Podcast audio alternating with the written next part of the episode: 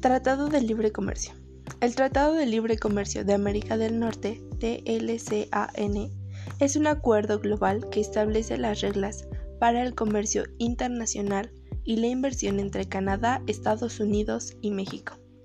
Este acuerdo, básicamente, busca ampliar el mercado de bienes y servicios entre los participantes, eliminando el impuesto que existe entre los diferentes medios de transporte, aduanas y judiciales, definidos como aranceles. De la misma manera, busca promover una condición de competencia justa entre los participantes y que se tenga una misma posibilidad de inversión.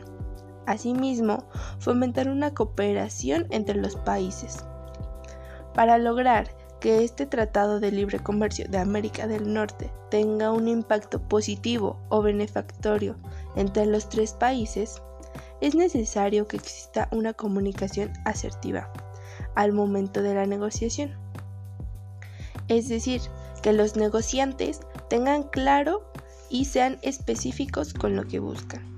Y teniendo en cuenta la diferencia de idiomas, es necesario que la información que se le dé a los medios y que se publique en redes sociales sea traducida en los idiomas de cada país, en este caso español e inglés.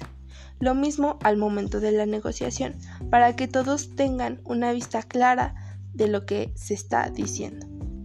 Se debe tener una comunicación proactiva, es decir, que se planifiquen los distintos escenarios y que se prevean las posibles crisis que se puedan presentar al momento de la negociación.